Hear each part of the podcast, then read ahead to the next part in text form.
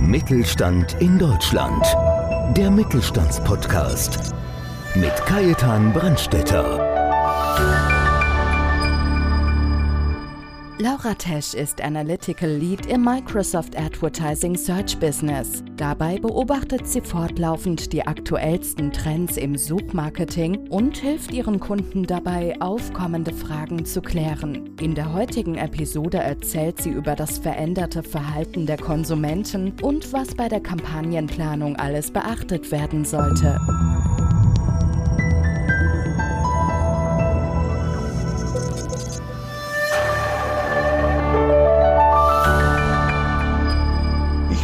Peter Brandstätter vom Podcast Mittelstand. Mein heutiger Gast ist Frau Laura Desch. Sie arbeitet für Microsoft als Analytical Lead im Microsoft Advertising Search Business. Herzlich willkommen. Schönen guten Tag. Frau Desch, würden Sie unseren Zuschauern, unseren Zuhörern etwas über sich erzählen? Ja, natürlich sehr gerne. Mein Name ist Laura Tesch, das haben Sie ja gerade schon gesagt.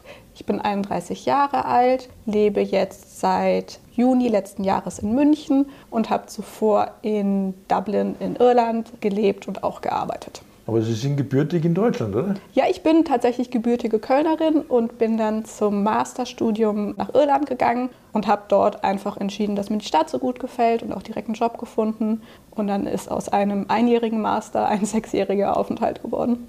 Ja, wunderbar. Ja. Da kriegt man richtig viel mit und viel Erfahrung, wenn man sammeln kann. Und das mhm. war wahrscheinlich auch der Weg zu Microsoft. Oder wie sind Sie zu Microsoft gekommen? Ja, genau, das war dann auch der Weg. Wir haben dann entschieden, mein Partner und ich nach sechs Jahren, ein bisschen durch die Pandemie bedingt, dass wir wieder nach Deutschland gehen möchten.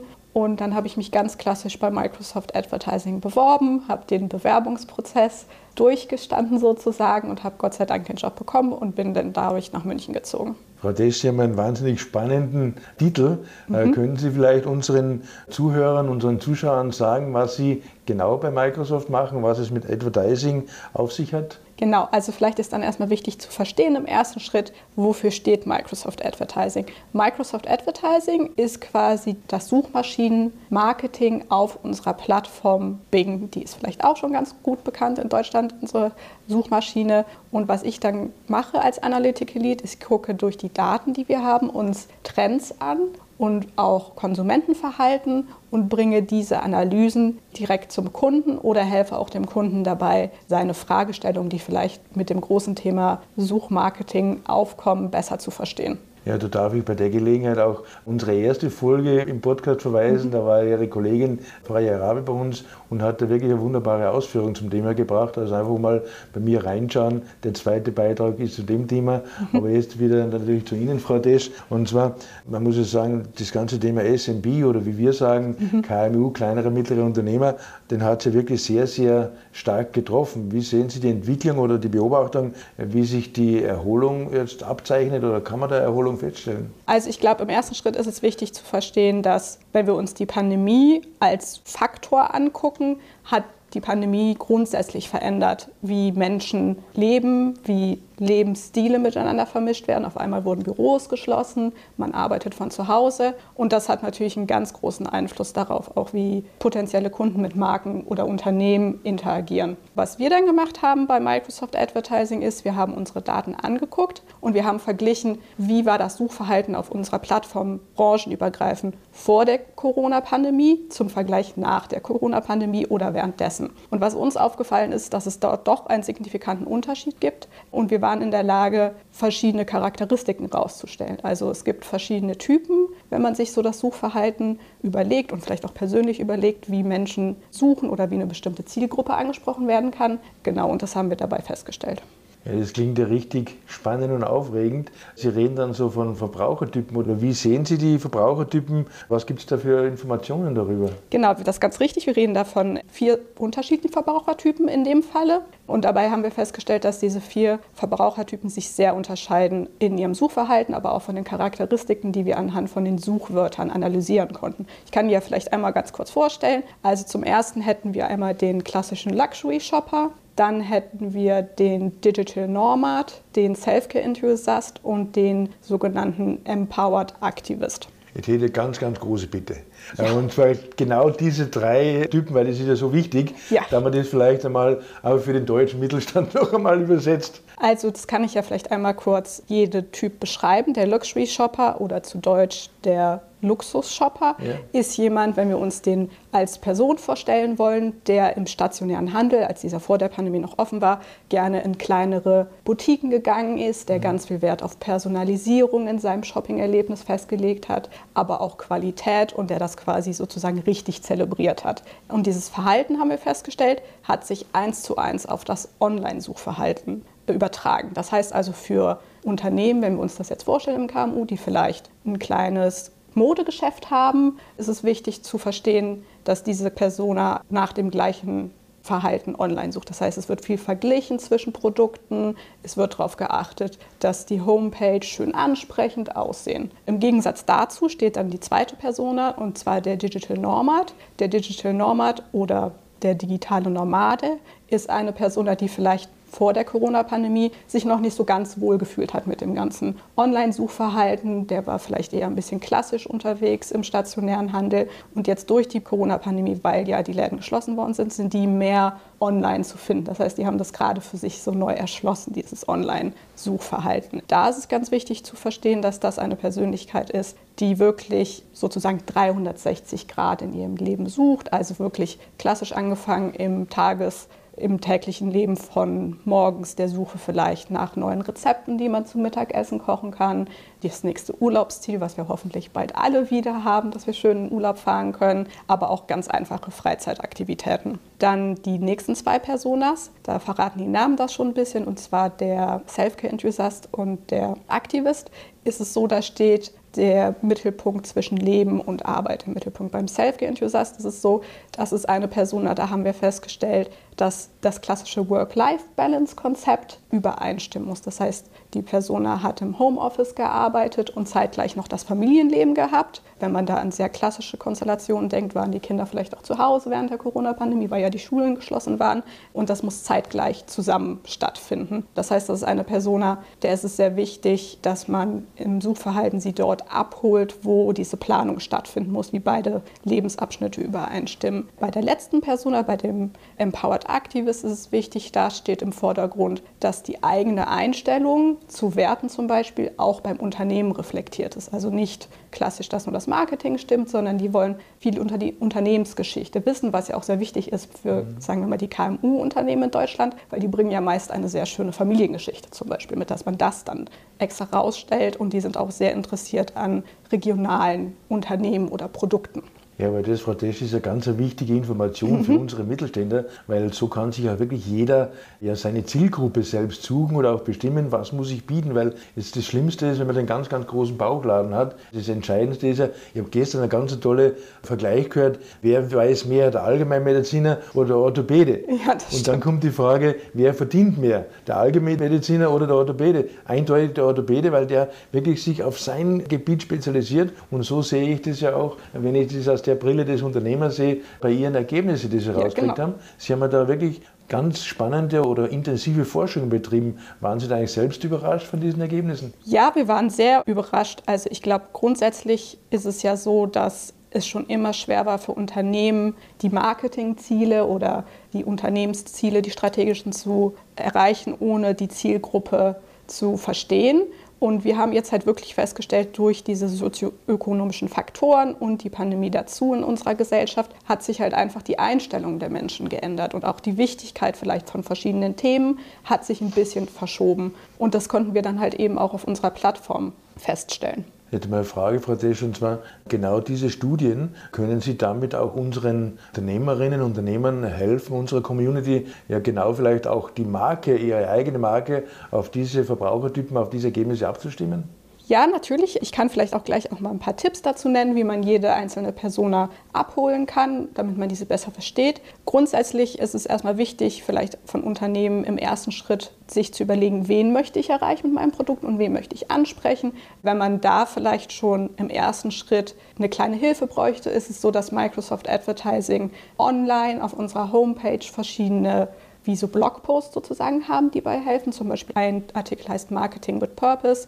Der dreht sich darum zu identifizieren, wie kann man eine Zielgruppe identifizieren und wie kann man die abholen. Aber wenn wir dann jetzt wieder zurückgehen auf die vier Personas, ist es zum Beispiel so, wenn wir den Luxury Shopper uns nehmen als erste Persona, dass es halt so ist, wie ich ja eben schon gesagt habe, dass halt das Online-Erlebnis sehr wichtig ist und wenn man sich das dann vorstellt, vielleicht kann man sich da auch selber wieder drin finden, dadurch, dass der Luxury Shopper sich viel mit Modeprodukten beschäftigt, wird halt viel verglichen. Da bietet zum Beispiel Microsoft Advertising die Möglichkeit, in der Suchmarketingmaschine, wenn man sich das so vorstellt, zusätzlich zum Text noch ein kleines Bildchen einzufügen. Die heißen dann sogenannte Shopping Ads. Das ist dann wirklich so für den Luxury Shopper, als wenn er durch die Boutique geht und die einzelnen Produkte vor sich sieht. Genauso ist dann das Suchverhalten.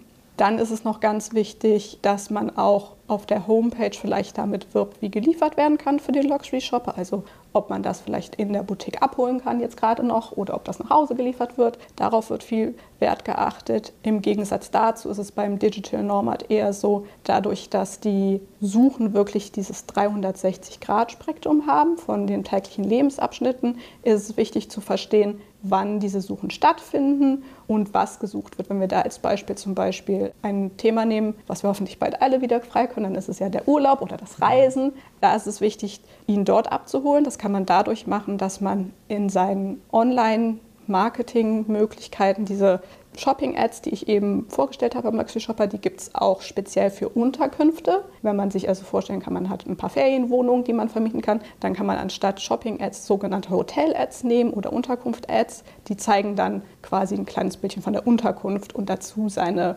Werbung, die man schalten möchte auf unserer Plattform. Beim Self-Care Enthusiast, wie ich eben schon gesagt habe, ist es so, dass das hybride Leben im Vordergrund steht und der Self-Care-Enthusiast an sich verbringt ganz viel Zeit mit Planung. Also wir haben zum Beispiel festgestellt, dass besonders viel Zeit auf Outlook verbracht wird. Das ist ein E-Mail-Programm von Microsoft und da wird der Tag geplant. Und da wird nicht nur der Arbeitstag geplant, sondern es wird auch direkt mit im Kalender zum Beispiel gebucht, wann das Kind zum Beispiel abgeholt werden muss aus dem Kindergarten als Beispiel oder wann vielleicht die nächste Sportklasse stattfindet.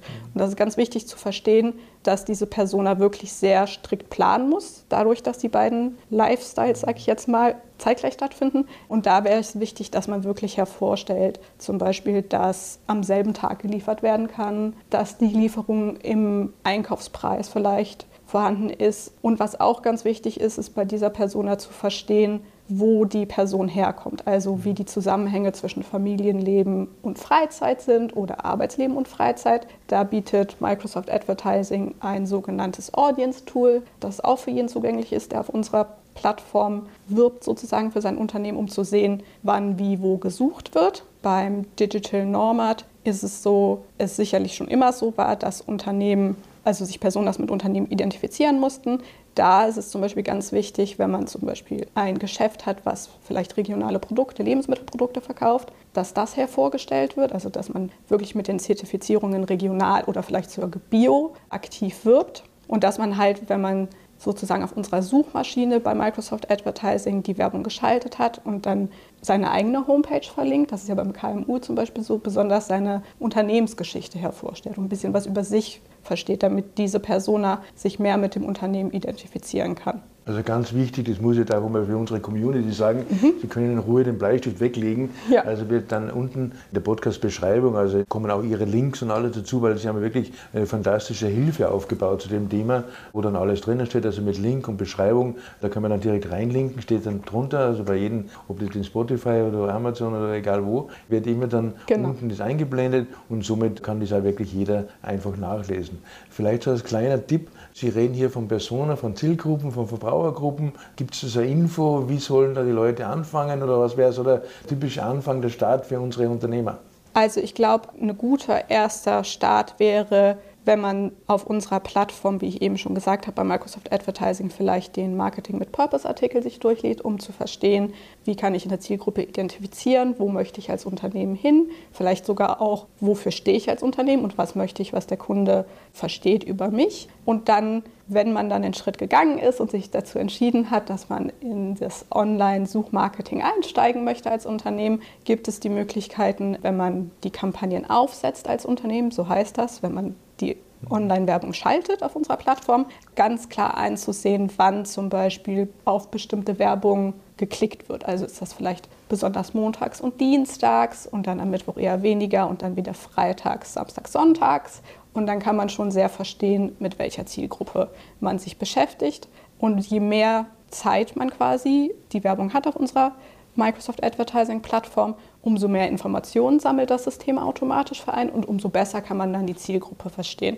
Ganz wichtig ist auch, dass man die richtigen Suchwörter oder zu Englisch Keywords benutzt. Da bietet Microsoft Advertising aber auch ein eigenes Tool dann intern in diesem sogenannten Kampagnen-Setup, wo man sieht, die Top 10 Keywords, sage ich jetzt mal zum Beispiel für Mode, wo man da gerade steht, welche man am besten benutzt und auch dann sicher gehen, dass die Keywords, die man in der klassischen Werbung auf unserer Plattform benutzt, auch auf der Homepage hat. Dass das halt für den Kunden aus Kundensicht eine gerade Linie ist sozusagen und der sich an jedem Zeitpunkt abgeholt fühlt. Ja, ganz wichtig ist ja wirklich auch diese Durchgängigkeit der Suchwörter. Da haben wir gesagt, der Blogartikel, die Newsbeiträge, genau. aber auch die Presseberichte etc. sollten tunlichst auch auf das abgestimmt sein und da unterstützen wir Sie wahnsinnig stark. Und wie gesagt, einfach noch einmal der Hinweis, einfach unten in die, in die Zeile reinschauen, da haben wir alles drinnen. Frau Desch, das war wahnsinnig spannend, interessant. Ganz, ganz herzlichen Dank. Vielleicht noch einmal, bevor wir uns jetzt offiziell verabschieden, noch einmal der Hinweis, der wichtige, dass Sie uns so eine wunderbare Linksammlung zusammengestellt haben. Die werden wir dann unten auch einblenden. Frau Desch, Dankeschön. Vielen lieben Dank, ich habe zu danken. Und bei Ihnen bedanke ich mich ganz, ganz herzlich, dass Sie wieder dabei waren und freuen Sie sich auf den nächsten Podcast Mittelstand. Mittelstand in Deutschland. Der Mittelstandspodcast. Mehr Infos mittelstand-in-deutschland.de